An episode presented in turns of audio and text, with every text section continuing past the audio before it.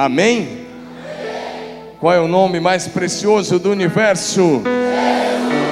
Agora vamos falar bonito. Qual é o nome mais precioso do universo? Jesus. Mais uma vez, qual é o nome mais precioso de todo o universo? Jesus, Jesus aleluia. Senta um pouco, por favor.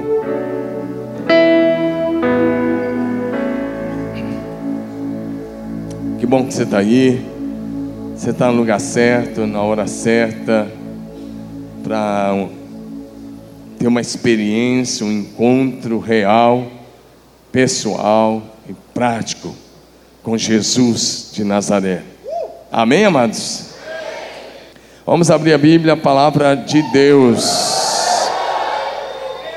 Diga aleluia.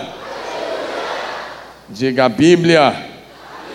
É a palavra infalível do nosso Deus. Então vamos abrir em Hebreus 11.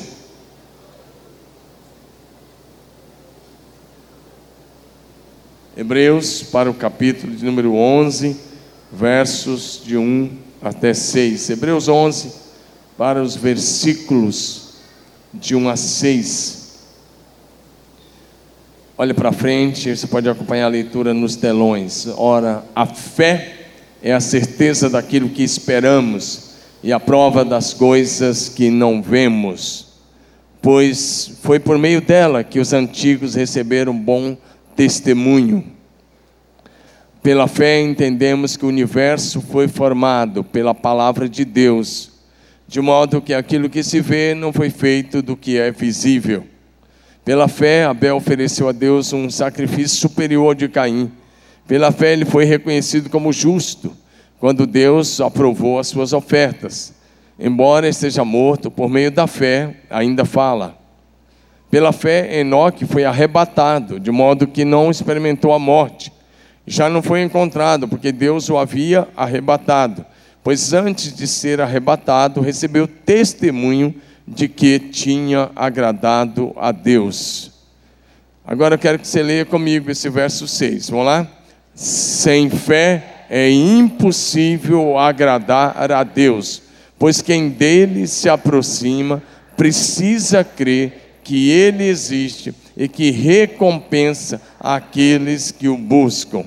Olha essa palavra, sem fé, diga comigo, sem fé é impossível agradar a Deus?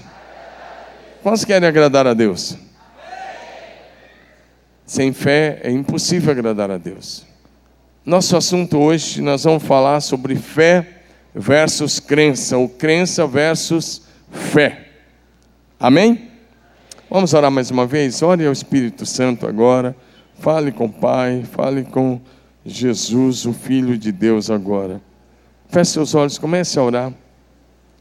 Querido Jesus, nós somos tão gratos por estarmos aqui. Somos tão gratos por tão grande amor, tão grande graça, tão grande perdão, tão grande salvação. Eu oro agora que o Senhor derrame o dom da fé em cada coração.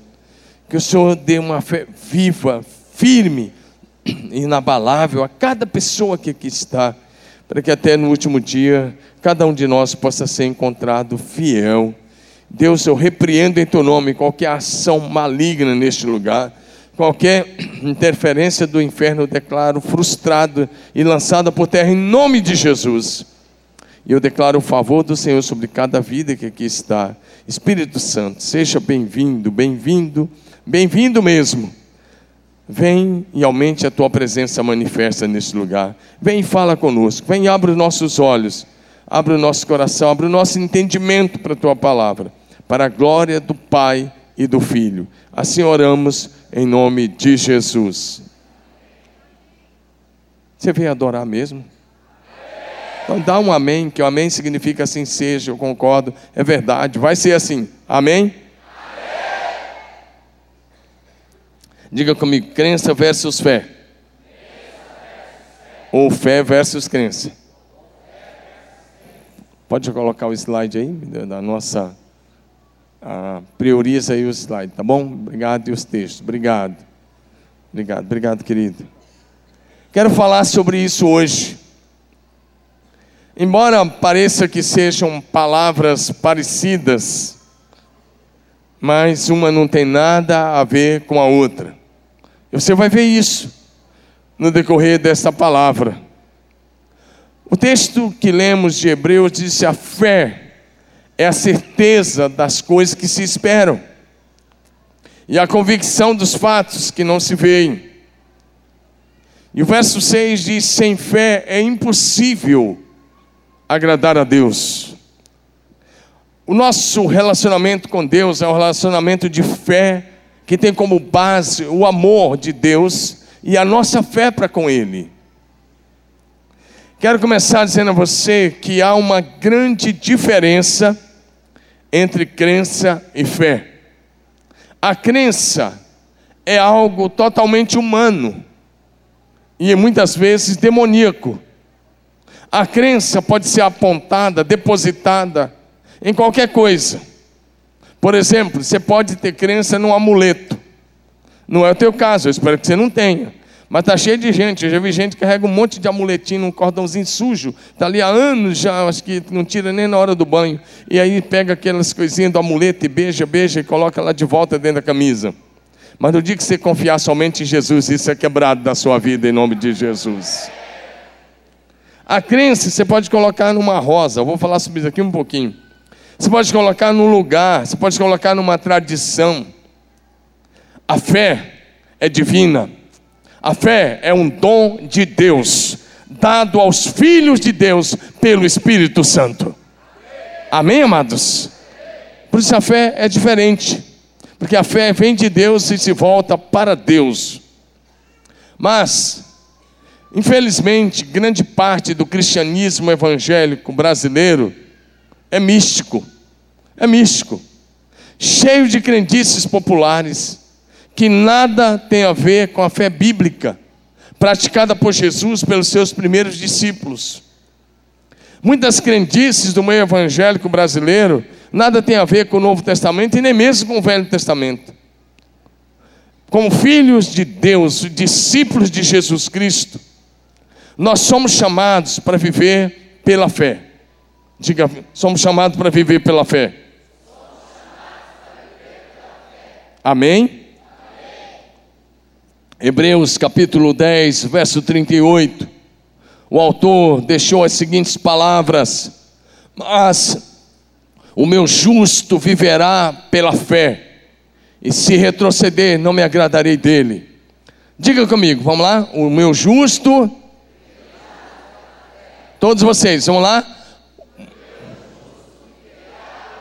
Fala como alguém que ou jantou ou vai jantar daqui um pouco, pelo menos isso. Declara alguma coisa, abre a boca, não vai fazer mal. Fala uma palavra bonita. O meu justo viverá pela fé. Amém. Meu justo viverá pela fé, diz o Senhor.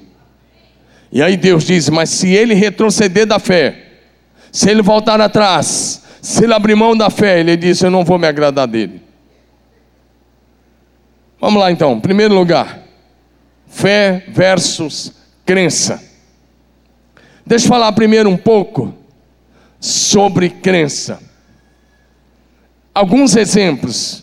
E quando eu falar alguns exemplos, olha para mim, eu estou querendo ser didático hoje à noite.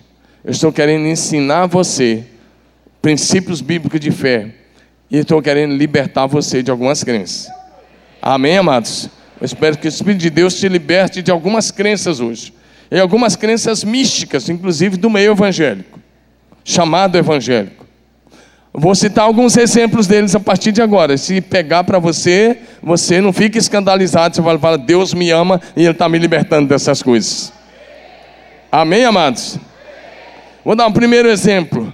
Primeiro exemplo que eu quero dar copo com água. Não estou falando da água que você toma normalmente. Mas quando já viram aqueles pregadores que aparecem na telinha e fala: coloque o seu copo com água em cima da TV.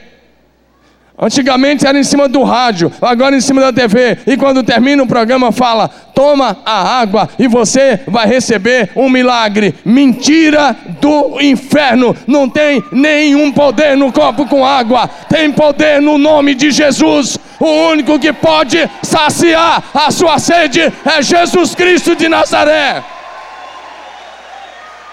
Se você tomar água, o máximo que vai acontecer é matar a tua sede temporariamente, mas não tem milagre no copo com água, tem milagre no poder do nome de Jesus Cristo de Nazaré. Todos esses pregadores estão dizendo isso com todo respeito, são enganadores e estão mentindo para você. Então, se você já botou o copo com água, está botando lá, para de colocar isso, isso é crendice popular. Isso nada tem a ver com a fé bíblica. Diga amém. Quer ver outro, outra coisa praticada pelos evangélicos? Sal grosso.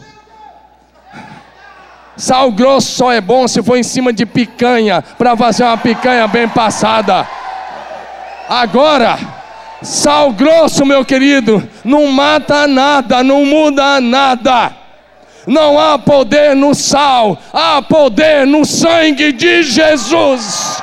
O sangue de Jesus o sangue de Jesus é que nos purifica de todo pecado. Não tem purificação pelo sal, tem purificação pelo sangue de Jesus derramado na cruz do Calvário. Amém, amados? Ah, está cheio de umas igrejas aí que fala, coloca lá um corredor de sal de um metro de largura, compra não sei quantos quilos de sal, umas centenas de quilos de sal, e você vai lá e tem que tirar o sapato e a meia e passar descalço em cima do vale de sal. O máximo que vai acontecer se tiver uma frieira lá e que vai machucar a frieira. Não tem poder nenhum lá, meu querido. Levanta a mão e diga: não tem nenhum poder no sal tem poder no sangue de Jesus. Aleluia! Aleluia! É o sangue de Jesus. É o sangue de Jesus. O sangue da nova e eterna aliança. Ah, peguei o papelzinho, lembrei de mais um. Tem um outro aí, ó, que você vai lá e paga duzentão numa toalhinha daquela de mão. O cara limpa o suor, e aí vende a toalha ungida. O máximo vai pegar um cheiro de suor, rapaz. Não vai mudar nada na sua vida.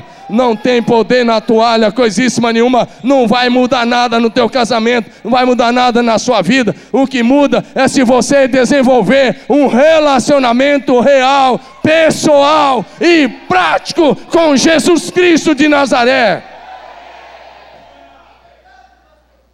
Ai, aí tem a fronha ainda, que você bota lá e conserta o casamento. Meu querido, se casamento consertasse com fronha ungido, não tinha mais ninguém se separando nesse Brasil. Era só comprar a fronha e colocar lá. Isso não existe, isso é misticismo, feitiçaria gospel, macumba gospel. Para com essas crendices popular. Vai para a Bíblia, pratica. Ame a sua esposa como Jesus amou a igreja. Ame a sua esposa incondicionalmente. Ame o seu cônjuge incondicionalmente. Perdoe o seu cônjuge. Viva a palavra de Deus. Então o seu casamento será restaurado. Meu Deus do céu, ficar acreditando em fronha, em toalha suada. Você tem que acreditar na palavra de Deus. Eu não estou pregando isso para malhar ninguém. Estou pregando para primeiro para libertar você e depois para dizer uma coisa muito séria. Se você acredita nessas coisas, você anula o poder do sangue de Jesus. Você anula a aliança. Você anula o sacrifício. Você está dizendo que o sacrifício de Jesus não é suficiente, por isso você precisa de coisa. Eu quero te dizer: o sacrifício de Jesus é mais que suficiente. Você só precisa do sacrifício de Jesus.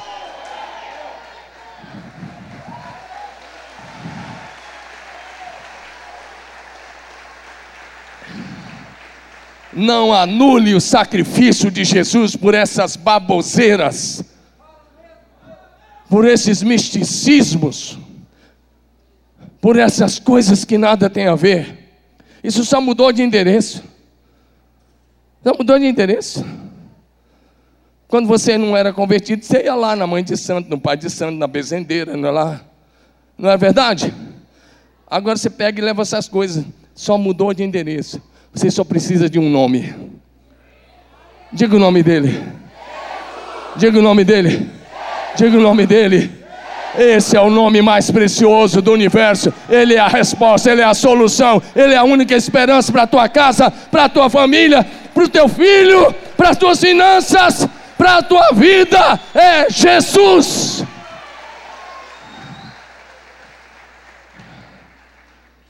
Ah, tem mais. Sabonete ungido. Você já viu falar nessa? Meu querido, tá. E não deve nem ser de marca. Tem outros sabonetes bem melhor por aí, meu querido. Você não precisa ficar comprando essas coisas e levar esse tipo de produto para casa.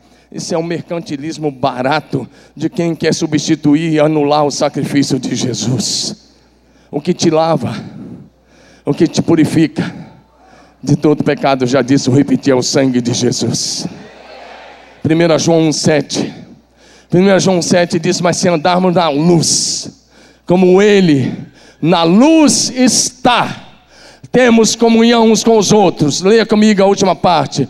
E o sangue de Jesus, seu Filho, nos purifica de todo pecado.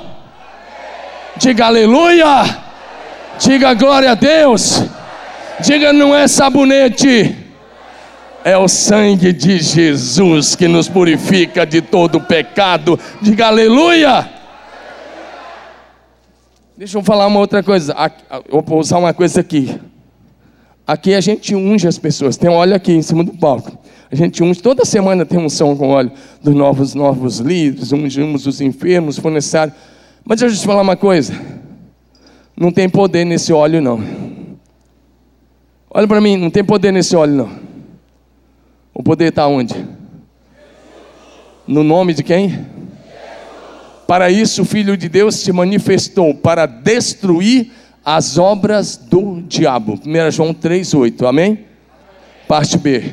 Quem destrói as obras do diabo? Quem destrói as obras do diabo? Para isso o Filho de Deus se manifestou para destruir as obras do diabo. Diga amém. O óleo representa a unção e nós ungimos mesmo, mas não tem poder aqui. Quem faz a obra é o Espírito de Deus. Amém? Ah, agora vai pegar para você, para alguns de vocês. Eu vou enumerar mais uma coisa. A Bíblia. Olha para mim. A Bíblia está cheia de evangélico místico, cheio de grandice. Bota a Bíblia em cima da TV aberta no Salmo 91. Ah, se você botar a Bíblia, tô, tá, tá entre aspas agora. Se você botar a Bíblia aberta lá na prateleira ou em cima da TV, aberta no Salmo 91, o demônio não entra lá. Você acha que o demônio vai temer isso aqui? Aberto no Salmo 91? Não, meu amado. A única, a única maneira do demônio não entrar na sua casa é se Jesus estiver habitando lá, é se Jesus for o Senhor da tua casa, é se Jesus reinar na sua casa, é se Jesus reinar na tua vida e na tua família. Eis que estou à porta e bato, disse Jesus. Se alguém ouvir a minha voz e abrir a porta, Apocalipse 3:20. Eis que estou à porta e bato.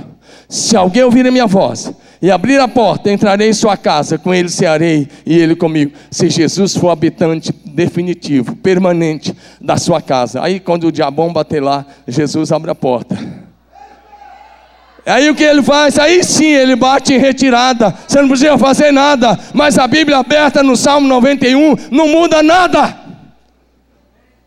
Quantos já deixaram a Bíblia aberta no Salmo 91?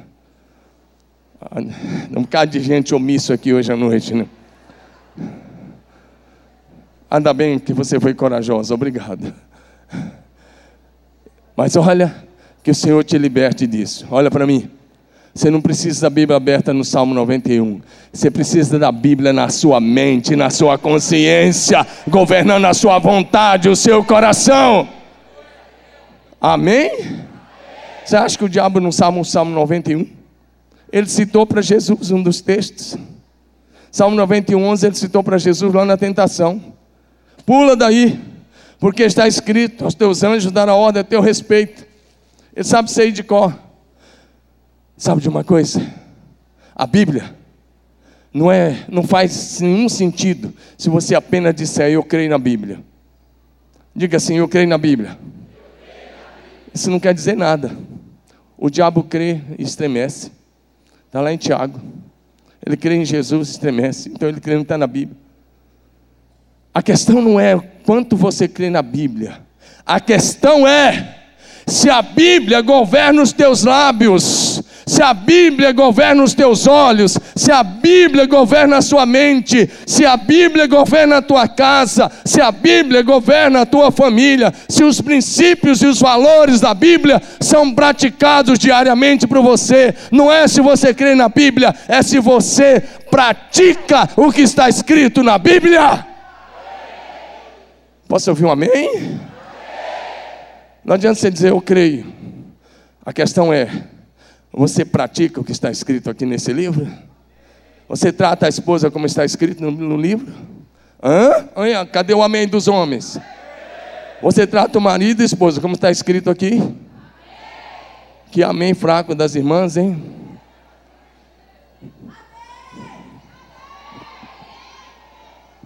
Filho, você honra o papai e a mamãe como está escrito nesse livro? Pai e mãe está criando um filho, como está escrito nesse livro. Você negocia, como está escrito nesse livro. Você trata o seu patrão, como está escrito nesse livro. Você trata os seus empregados, como está escrito nesse livro. Você ama a Deus, como está escrito nesse livro? É isso que faz a diferença. Não é se você leu a Bíblia, é se você pratica os princípios, os valores absolutos desse livro. Posso ouvir um amém? Pô, me deram uma toalha aqui que dá quase para tomar banho o negócio aqui. Obrigado. Acho que foi um anjo que botou, porque eu não vi quem colocou aqui. Não foi anjo, não, rapaz, você não é anjo, não. Mas tá bom, é meu futuro genro, tá bom, né? Eu ter que te amar, cuidar de você. Eu acredito que você tem futuro. Já valeu a pena, né? Até veio invisível aqui, eu não vi, né?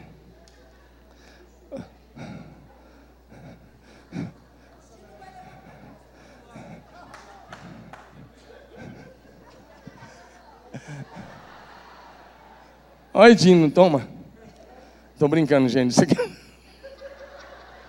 Ah, só mais uma coisa. Só mais uma coisa. Só mais uma coisa sobre crença praticada pelos evangélicos que não leva a nada. Rosa. Tem uma igreja aí que um determinado dia você leva uma rosa para casa.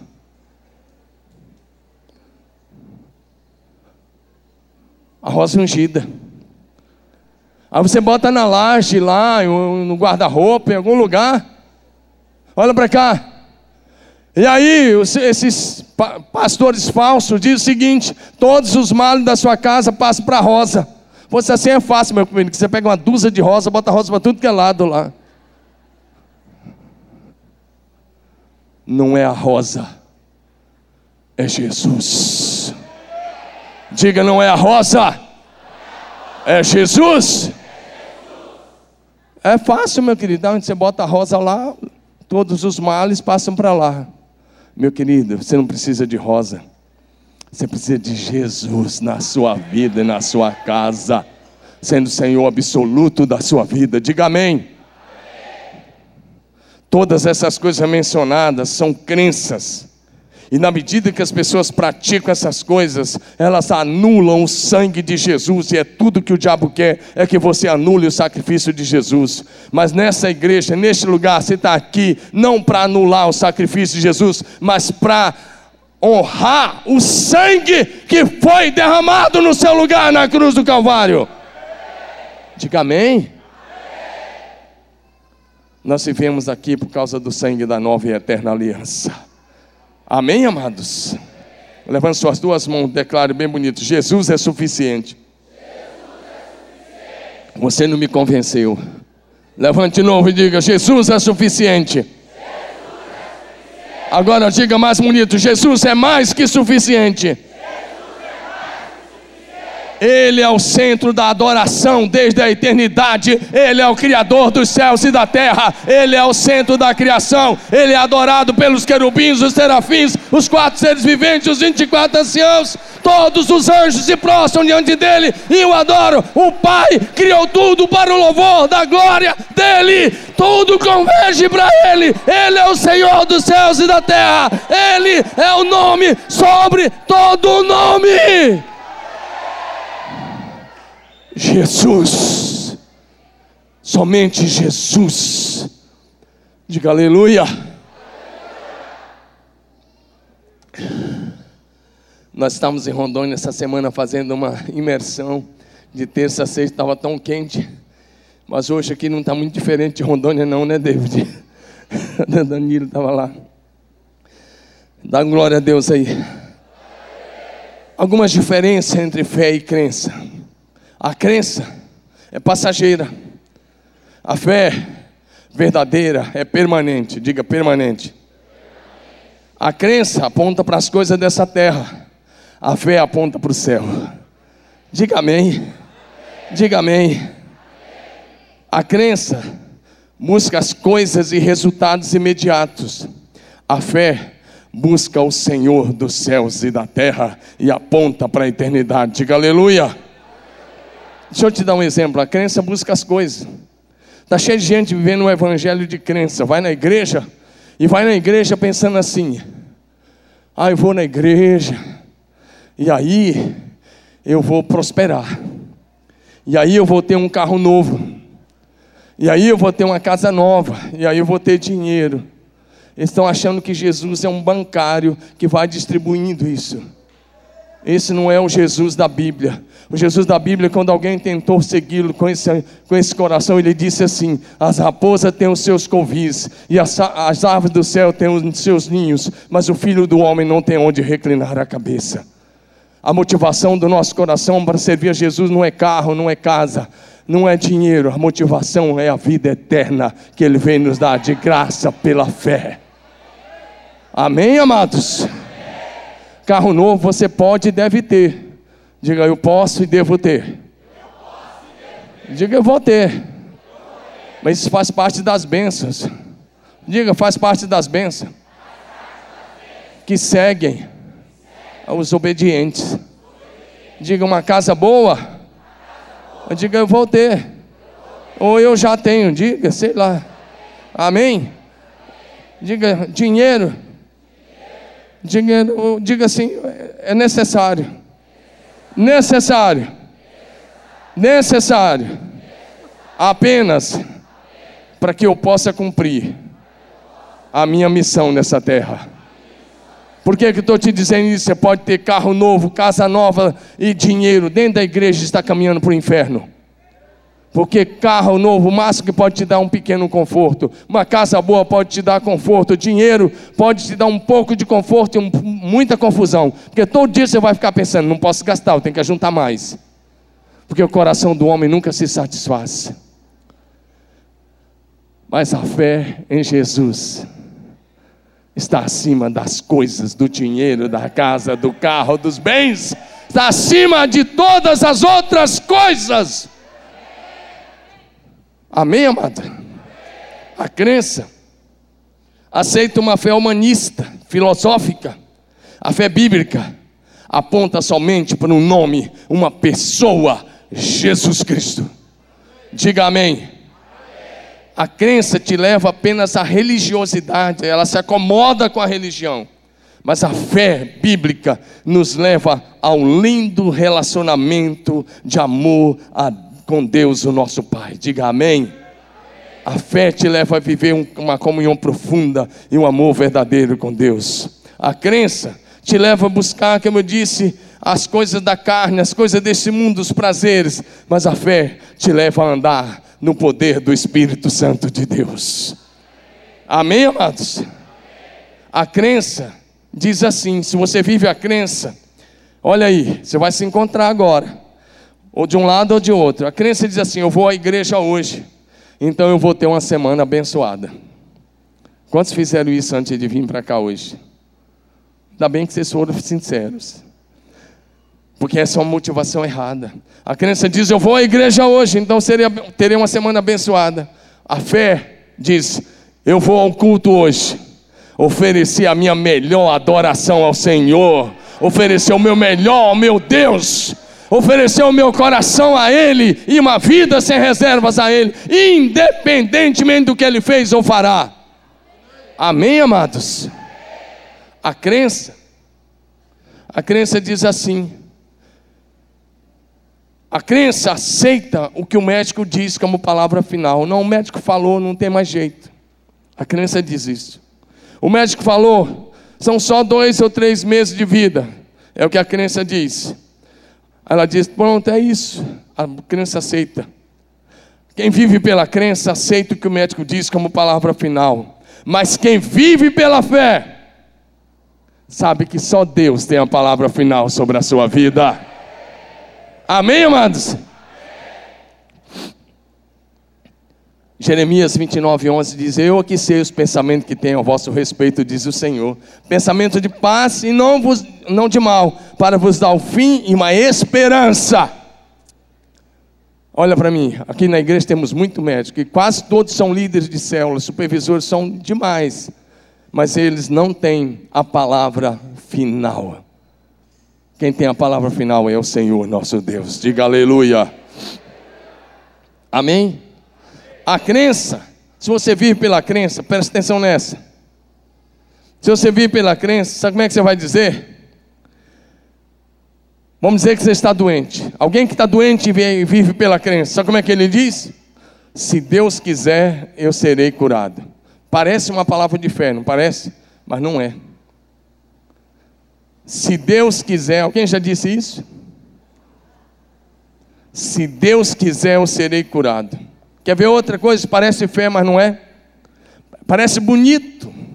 E os evangélicos tradicionais falam muito isso.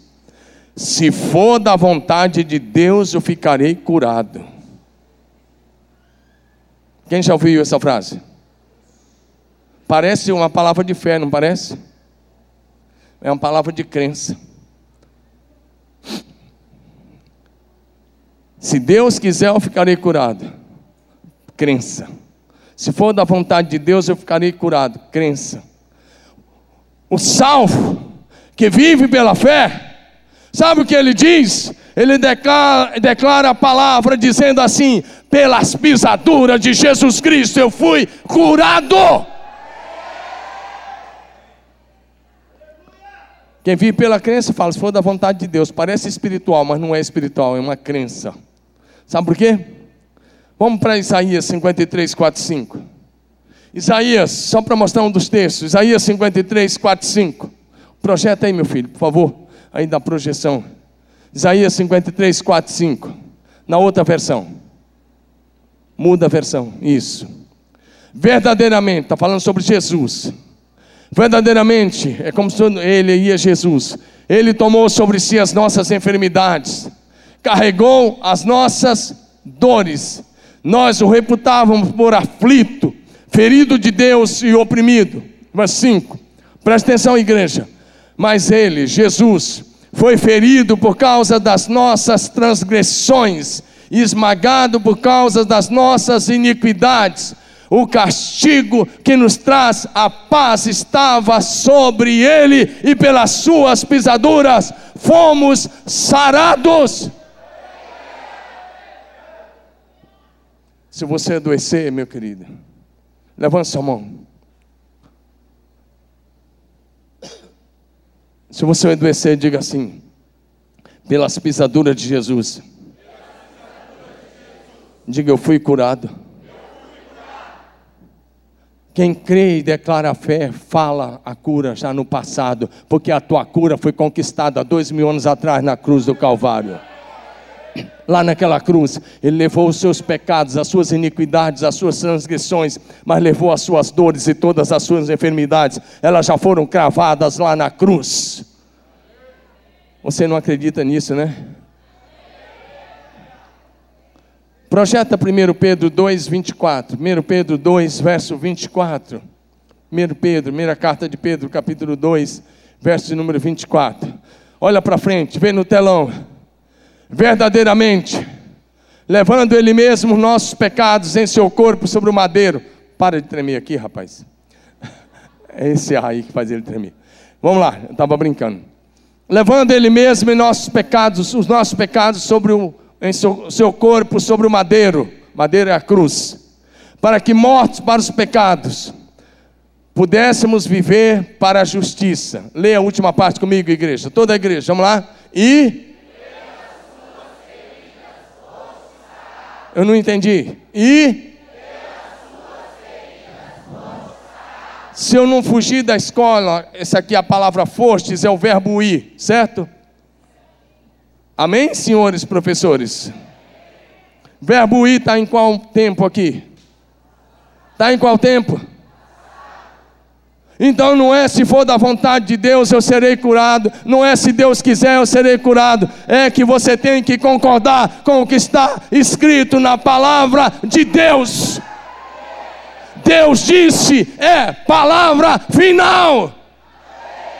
Levanta sua mão bem alta, meu irmão. Vamos fazer uma declaração de fé. Das suas duas mãos, bem alto. Diga, a Bíblia diz: Eu creio e para mim, essa é a palavra final.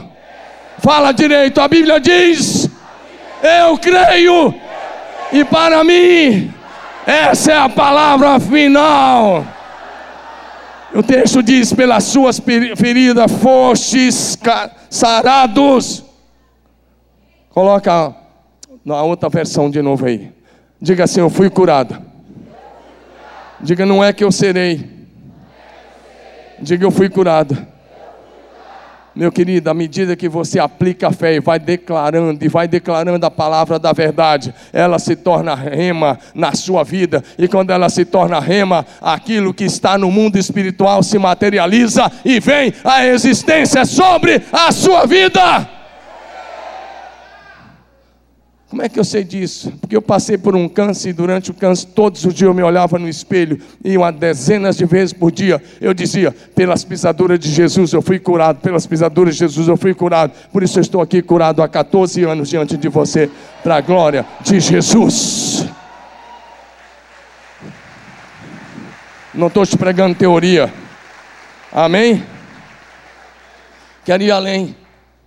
A crença aceita a morte como fim.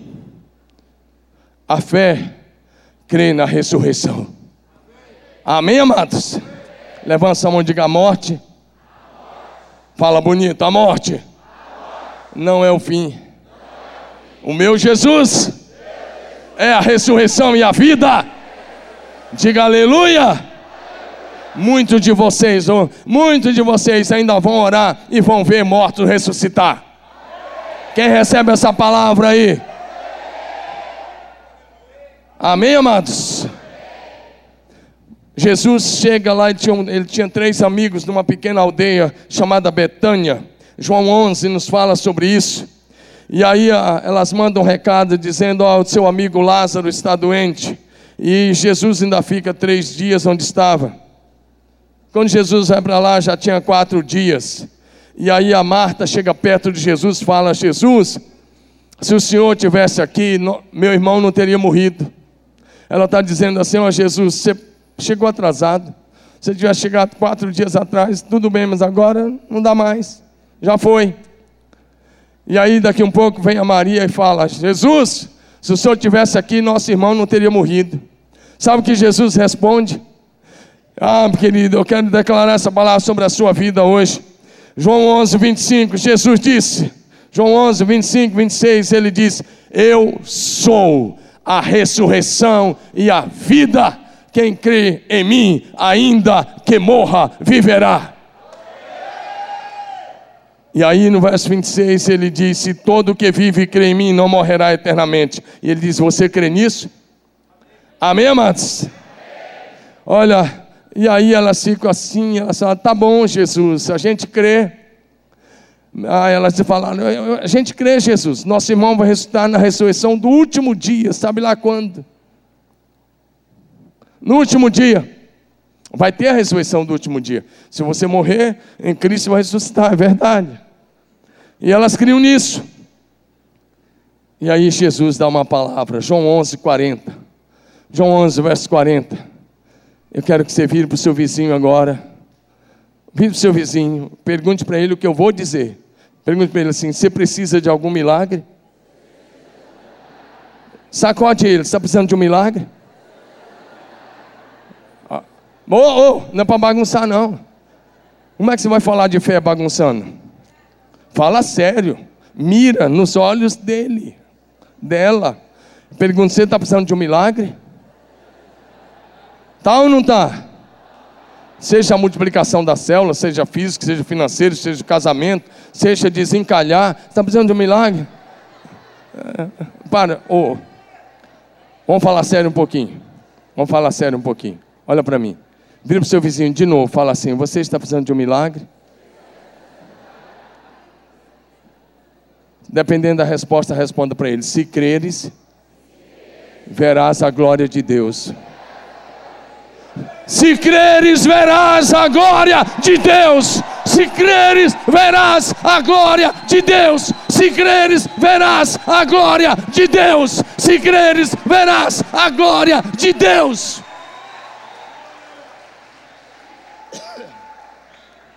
Foi o que Jesus disse para aquelas duas irmãs. Não te disse que se creres verás a glória de Deus? Agora tem mais um detalhe. Quem age pela crença não agradece o milagre antes de ver com os olhos físicos o milagre se materializar. Olha para mim. Quem age pela crença fala: Como é que eu vou agradecer, pastor? Nem vi ainda. Quem age pela fé, ergue os olhos.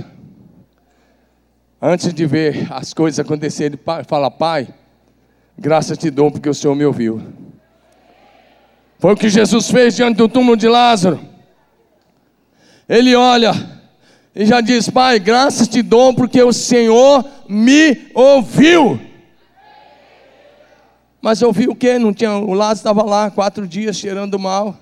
Ele fala: tire a pedra. Fazer como meu, meu amigo Osias um dia falou aqui. Ele disse que o Lázaro chutou a pedra e saiu correndo. E eu estava aqui no primeiro banco, eu falei, meu Deus, eu tenho uma nova Bíblia aqui. Mas olha para mim, brincadeira à parte. Mas, meu querido, olha para mim. Se você age pela fé, você vai ter que dar graças antes de ver o milagre se materializar. Se é cura, se é financeiro, se é família, se é o filho que precisa voltar para casa. Você tem que preparar a festa e começar a agradecer. Amém, amados? Porque Jesus chega diante do túmulo de Lázaro, e o Lázaro está lá, defuntão, há quatro dias, e ele ergue os olhos e fala: Pai, muito obrigado porque o Senhor me ouviu. Graças te dou porque o Senhor me ouviu. E você pode falar: loucura. Aí Jesus olha e fala: Lázaro, vem para fora. Amém, amados? Quem age pela fé agradece o milagre antes de ver o milagre acontecer. Mas quem age pela crença fala: Não, primeiro eu vou viver o milagre, depois eu faço. Depois eu agradeço. Eu quero dizer uma coisa: quantos de vocês têm filho ou filha que precisa voltar para Jesus? Pode levantar a mão, não tem problema. Olha para mim. Pai e mãe que age pela fé, pode baixar a mão. Pai e mãe que age pela fé, prepara as coisas para a volta do filho antes dele voltar. Não, você não entendeu. Pai e mãe que age pela fé, prepara o touro, o anel, a roupa e a festa antes do filho voltar. Eu estou falando do pai do filho pródigo, que é exemplo para nós. O, pai, o filho desistiu do pai, mas o pai não desistiu do filho. E o pai, o que, que ele faz? Ele manda fazer uma roupa e deixa lá no armário. E cada dia que ele olha para aquela roupa, essa aqui é para o dia da volta do meu filho. Manda fazer o anel e coloca lá, manda fazer a sandália e coloca lá, manda preparar um boi e coloca lá. E quando o filho volta, ele diz: pegue a melhor roupa que está lá separada, pegue o anel que foi feito, pega a sandália e traz. Pega o boi e mata, porque esse meu filho estava morto e reviveu, tinha se perdido e foi achado.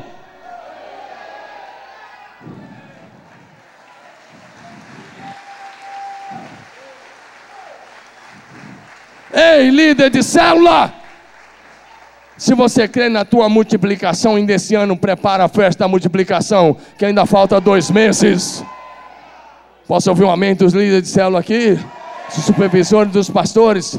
Ou você está, é, essa célula está difícil. Você fala do diabo, você não é servo do diabo, você é filho de Deus. Você não age pela crença, você age pela fé.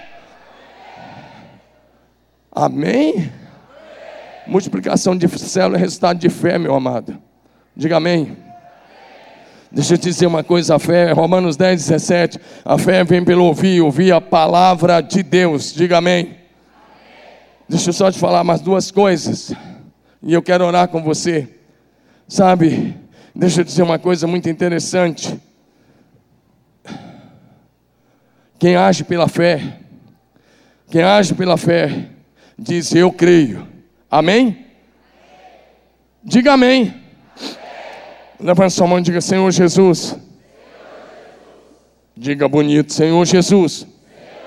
Eu creio na tua palavra, no teu amor, na tua graça, na tua salvação, no teu perdão, na tua cura. Diga na tua libertação, na tua restauração na tua bênção. Diga aleluia.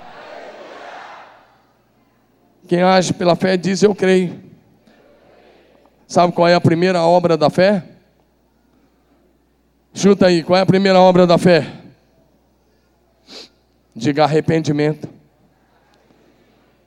Você não está no culto, não. Diga arrependimento.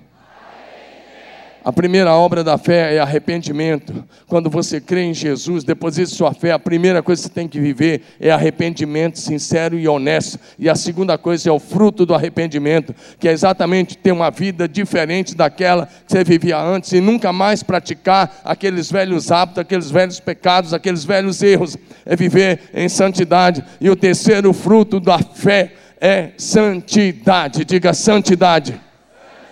Diga santidade. Então, fruto da fé, primeiro arrependimento, depois fruto do arrependimento, depois santidade, diga santidade.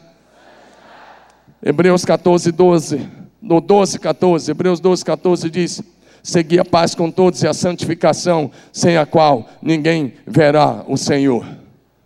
Amém? A sua fé tem que te levar para uma vida santa, senão ela não é fé verdadeira. Sua fé tem que te levar a arrependimento. Amém, amados? Sua fé tem que te levar ao fruto do arrependimento, amém? Deixa eu te falar uma coisa. Deixa eu te mostrar uma diferença entre evangélico que age pela crença e que tem, pratica a crença e quem pratica a fé. Olha para mim, vai sobrar para você agora. Vai sobrar, mas é só para a gente aprender. Diga amém. Se você acha pela crença, você vem na igreja, e aí já o pastor já orou aqui por cura naquela hora do louvor, já orou, você veio, se ajoelhou, mas se age pela crença, sabe como é que você faz? Termina o culto, você chega perto de um dos pastores fala: bota a mão na minha cabeça e ora de novo por mim. Ah, mas não já oramos? Não, mas bota a mão. Se você age pela crença, e aí você está com um problema, você fala, pastor, vai na minha casa, impõe a mão, pastor, faz isso, bota a mão, faz isso. Vou te dar dois exemplos bíblicos. Jesus chega perto de um homem que está com a filha, quase à morte, ele fala: Tem misericórdia de mim. Jesus diz: Eu vou lá, eu vou curá-la. E ele fala assim: Jesus, vai lá e coloca a mão nela para que ela viva. Mais ou menos isso, Jairo. É claro que depois ele viveu um milagre, um grande milagre. Mas olha para mim. Mas lá em Mateus 8, projeta para nós. Mateus capítulo 8. Tem um exemplo de um centurião. Era um oficial romano. era o comandante do quartel de Cafarnaum. Mateus capítulo 8, versos de 5 em diante. Mateus 8. Tendo Jesus entrado em Cafarnaum, chegou-se a ele um centurião, que é chefe de cem soldados romanos no quartel lá em Cafarnaum. Ele rogava dizendo: Senhor, olha o que ele tem em casa, presta atenção na fé desse homem. Olha para frente. O centurião era um romano. Ele disse: Meu criado está em casa, paralítico, horrivelmente atormentado. O cara está paralítico e está atormentado. E ele, aí Jesus fala para ele: Eu irei e o curarei. Jesus diz: Eu vou na sua casa, eu vou curar o teu rapaz lá. Olha o que ele responde para Jesus. O centurião, porém, replicou: Senhor, não sou digno que entre debaixo do meu telhado, mas somente diz o quê? Ele mandou Jesus impor as mãos no cara? Meter óleo na cabeça dele até um tatudo e descer até o tornozelo? Fazer um reteté lá? O que, que ele disse? Faz assim uma palavra. Ele disse: Jesus, não sou digno que entre debaixo do meu telhado. Somente diz uma palavra e meu criado vai ficar curado. Continua. Aí ele fala para Jesus, por eu também sou homem sujeito à autoridade, ou seja, eu tenho superiores sobre minha vida. E aí ele diz, eu tenho soldados à minha ordem, eu digo a este vai e ele vai, e ao outro vem e ele vem. E o meu servo faz isso e ele faz. Ele entendeu o princípio, ele está dizendo, Jesus, eu sou autoridade. Mas eu sou autoridade sobre alguns soldados, alguns servos. O Senhor é a autoridade máxima do céu e da terra. Basta uma só palavra. Aí Jesus ouvindo isso, olha o que Jesus disse. Jesus ouviu isso e disse: Disse aos que o seguiam: Em verdade, em verdade vos digo, que a ninguém encontrei em Israel com tamanha fé. Jesus não elogiou a fé dos discípulos, Jesus não elogiou a fé dos judeus, Jesus elogiou a fé de um centurião romano. Essa é a frase que está aí, ele dizendo: Em todo Israel não achei alguém com uma fé tão grande como essa. Diga amém. Aquele homem entendeu quem era Jesus. Quando você não entende quem é Jesus, você fica querendo fazer rituais religiosos. Mas quando você entende quem é Jesus, você diz: basta uma só palavra. E aí o texto vai dizer: Jesus disse uma palavra dizendo: é, muitos vão vir do Oriente, vai passando do Ocidente, e vão se atentar à mesa com Abraão, Isaac e Jacó no reino dos céus. Filhos do reino serão lançados nas trevas, ali haverá pranto e ranger de dentes. Próximo versículo. Então Jesus disse ao centurião: Vai-te e seja feita como você creu, como creste. E naquela mesma hora, o seu criado ficou curado. Diga, basta uma palavra. Meu irmão, diga, basta uma palavra. Quem não tem fé fica querendo fazer, sabe o quê? O Naamã chega lá na casa de Eliseu e Eliseu disse assim: mandou o servo dele dar um recado. Fala para ele ir tomar banho. Vai tomar banho. Não era com sabonete ungido, não é nas águas do Rio Jordão. Vai lá tomar banho. Mergulha sete vezes, você vai voltar curado. E o Eliseu fica, o Naamã ficou bravo, queria voltar para a Síria. Ele disse: Eu pensei que o profeta ia sair aqui, ia colocar a mão sobre a ferida, ia colocar alguma coisa. Ele não fez nada, mandou ir mergulhar no Jordão. E ele quer voltar. Mas os oficiais dele falam assim: General, se o profeta tivesse pedido uma coisa difícil, você não faria? Faria, então só mergulhar, vamos lá, o que, que tem? E ele vai lá e mergulha. Quando você obedece a palavra do homem de Deus, o milagre acontece. Você não entendeu? Quando você obedece a palavra do homem de Deus, o milagre acontece.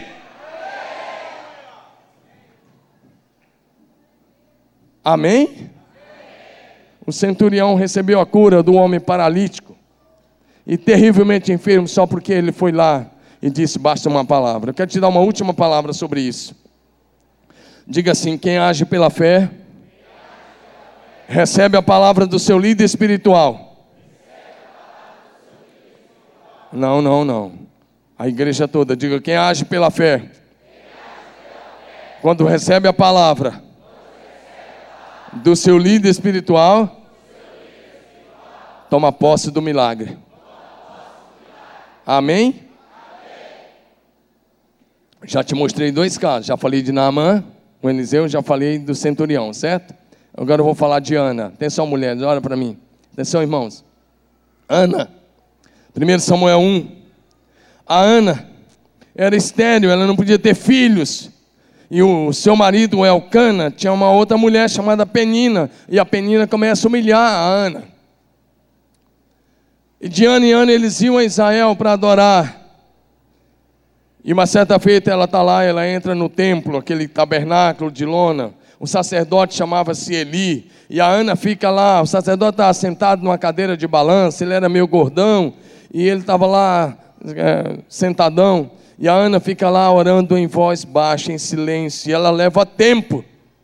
E o sacerdote Eli achou que ela estava embriagada, e ele não foi nem um pouco educado com ela, ele não foi nem um pouco cortês com ela. Ele chega perto dela e fala: Até quando você vai ficar aí, sua bêbada? Por isso que ele disse, em outras palavras, foi isso: Até quando você vai ficar aí alcoolizada? E sabe o que ela responde? Com humildade: Não, meu senhor, não tenha a tua serva como filha de Belial ele, ela disse: Eu não estou embriagada, estou derramando a minha alma perante o Senhor. Eu estou derramando, eu estou falando da angústia do meu coração. Sabe, querido?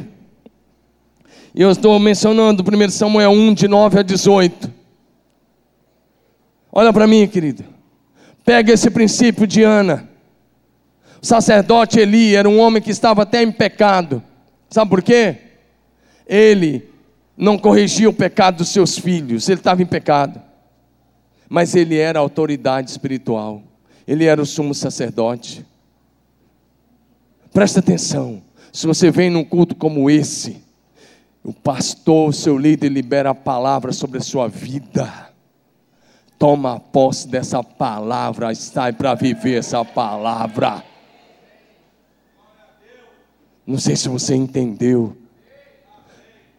o Eli não orou pela Ana, não colocou as mãos na cabeça dela, não derramou azeite na cabeça dela, não falou em línguas na hora de orar por ela. Não, nós queremos todos os dons aqui, só estou dizendo isso. E às vezes você fica esperando uma manifestação. Sabe o que ele fez? Pode colocar o texto aí se puder. Vai em paz. Olha o que ele diz: vai em paz. E o Deus, e que o Deus de Israel te conceda a petição que você fez a Ele. Amém, amados? Vai em paz, e o Deus de Israel te conceda a petição que você fizeste. Ele não orou, ele não disse nada, ele só disse assim: que o Deus de Israel te conceda a petição que você fez a Ele. Próximo versículo. Ela disse: oh, Deixa eu abrir aqui. Isso mesmo. E ela disse: Espero que seja benevolente para com tua serva. Então ela seguiu o seu caminho. Ela foi, voltou para casa. Ela estava sem comer. Ela volta a comer. E o seu rosto já não era mais abatido. Ei, olha para mim. Você entrou aqui talvez abatido, preocupado, chateado com a situação familiar, com a situação financeira, com uma situação que você precisa de um milagre, e você vem e recebe uma palavra como essa. Eu te pergunto: você vai voltar para casa do mesmo jeito, ou você vai voltar para casa com a cabeça erguida, dizendo: Eu tomo posse pela fé do meu milagre hoje à noite? Sabe o que aconteceu com a Ana? Ela tomou posse. Como eu disse, o Eli não orou, mas ela tomou posse. Ela volta para casa e fala: Pronto, eu já tenho a benção. O sacerdote disse que Deus vai me dar o que eu orei, eu orei pedindo um filho. No ano seguinte ela tem um filho. Sabe quem foi o filho? Samuel, o último grande juiz, um grande sacerdote e o primeiro dos grandes profetas. Diga amém. Só que detalhe, ela teve mais cinco filhos. Onde que a sorte dela foi mudada? Olha para mim, igreja. Onde que a sorte dela foi mudada? Responde, igreja. Onde que a sorte dela foi mudada? Onde que a história dela foi mudada? Diga na hora que ela recebeu a palavra do sacerdote. Diga.